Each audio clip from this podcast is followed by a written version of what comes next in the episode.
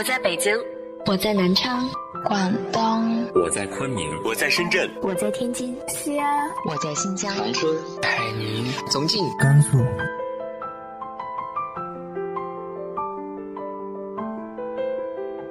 这里是 FM 幺八零八四，昨天的你的现在的未来，我是主播背着吉他的蝙蝠女侠。无论你在哪儿，这里都有我的温暖等你。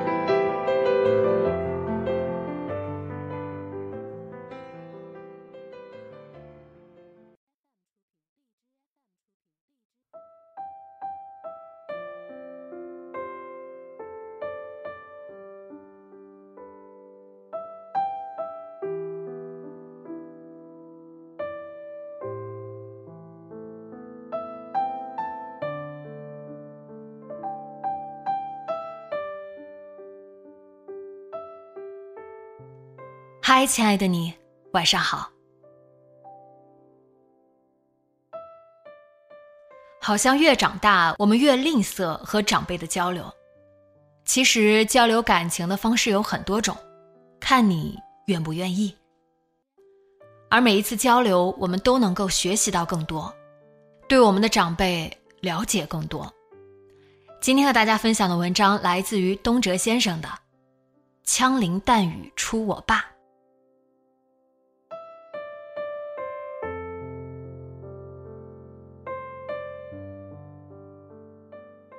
俗语有云：“穷山恶水多刁民。”我则曰：“枪林弹雨出我爸。”父子间感情交流，有的是在饭桌上喝喝酒、碰碰杯，聊着聊着开始勾肩搭背了；有的是看看体育节目，骂骂中国足球，兴奋的时候击掌欢呼，像哥们儿一样；也有的通过指画山河、点评国际大事，来显示双方是同一个战壕里的亲密战友。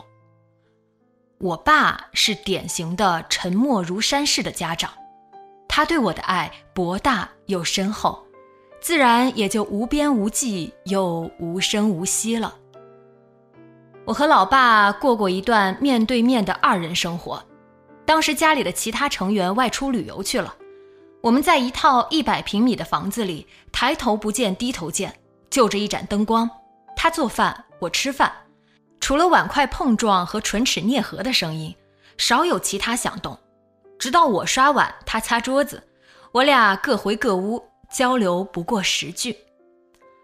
假如画风突变，出现相谈甚欢的情况，可以肯定电视机是开着的，而且里面敌我双方的斗争异常激烈。老爸不大爱看外国片，古装剧看的也有限，他喜欢的是打仗片。历史片，故事的背景离不开地道战、地雷战、南征北战这样的老一辈的斗争。无论是充满伪装的地下过招，还是真刀实枪的正面攻击，也不管是贴合历史的证据，还是胡编乱造的神剧，老爸通吃。他坐在沙发的最佳位置，正对电视机，里面乒乒乓乓、叮叮咚咚，一阵乱枪扫过。他手里的茶杯有气无力地冒着白气。哪个是好人呢？我走出卧室，坐在离他一米远的位置，先弄清楚敌我双方的情况。跟小时候一样，他没有买到我想要的东西，或者我做了什么没出息的事儿不得他的心，引发不愉快时，需要一个机会打破冷战的局面。没话找话，他也多以此开场，进而讨论剧情，弥补父子情感的小伤疤。这个穿黑衣裳的是地下党。他和这个女的假冒夫妻，他们俩从小就认识。随后，老爸用不连贯的语句简述几句，我最好装出不耻下问的姿态，问几个表示我在认真观看的问题。局面稳定下来后，我们就跟着剧情聊起来，边讨论边喝茶。最好这部电视剧里有国家第一代领导人。他们一手叉着腰，一手夹着烟，说着一切反动派都是纸老虎一样英明伟大的话。我结合从课本里学来的历史知识，跟他丰厚的民间积累和看各种节目得来的经验互相碰撞。某位领袖做出什么重大决策，摆出什么很豪迈的手势时，老爸像有一种抑制不住的兴奋，他喜欢使用假设的语气，尤其爱用“要不是”三个字造句。嗨，要不是那时候，你看这这老百姓还不知道怎么样呢。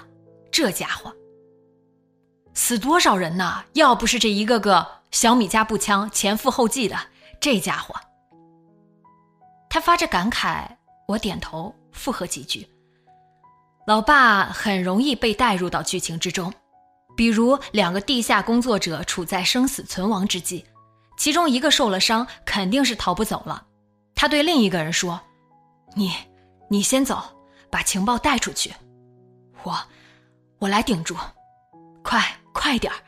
为什么还不动？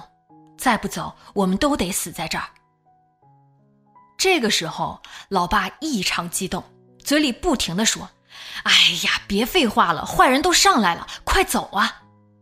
老爸都要急出汗了，另一个人还在那儿煽情呢，说什么我不能丢下你，要死一起死，云云。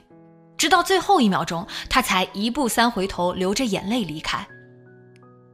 那时我会插话：“别激动啊，能不能走，导演早就安排好了。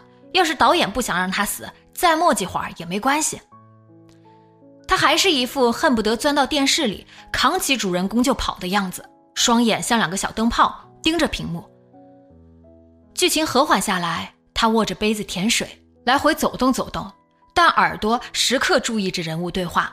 里面稍有个风吹草动，立马站定，仿佛他就是枪林弹雨中的一员。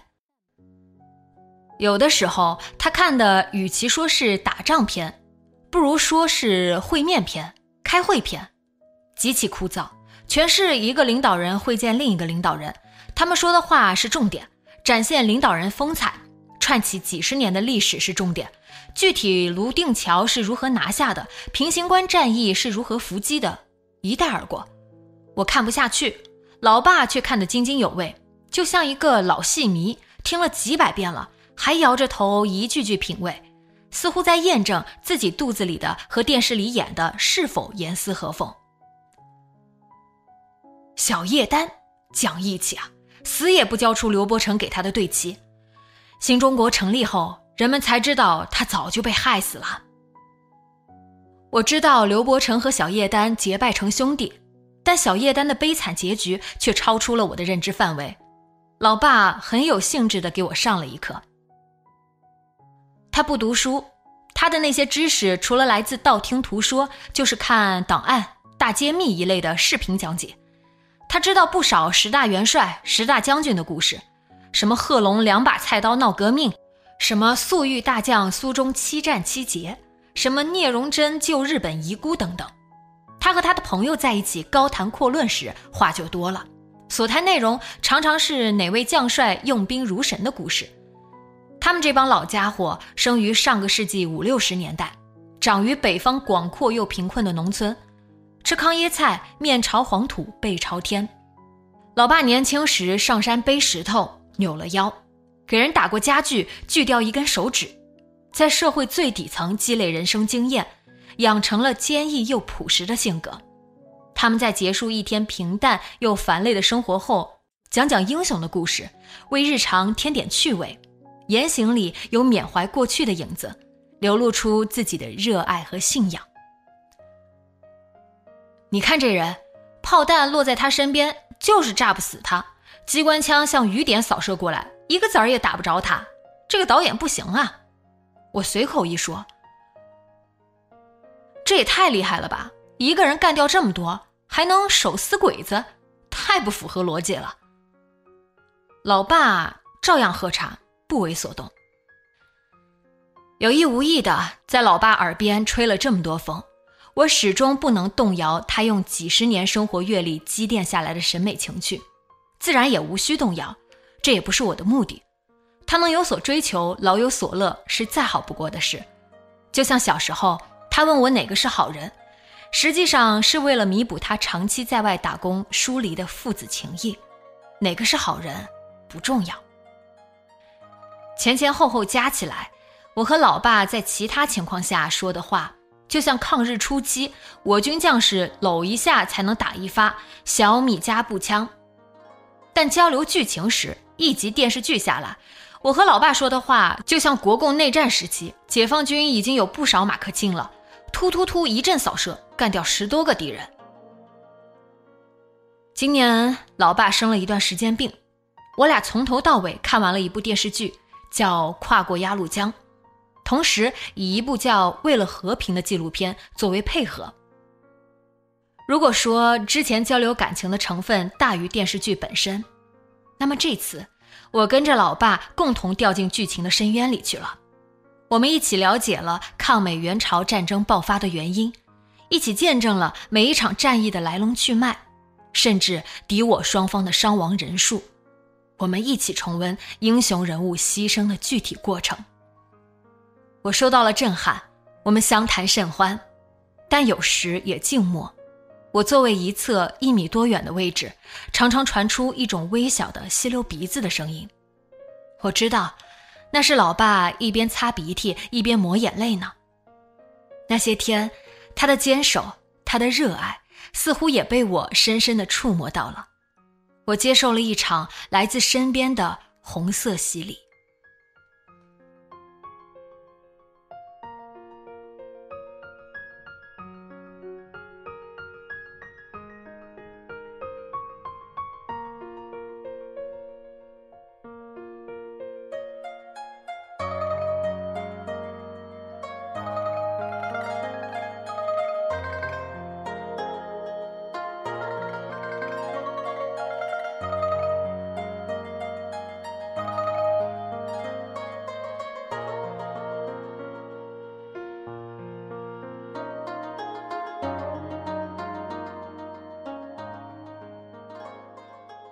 你有和家人一起做某件事的经历吗？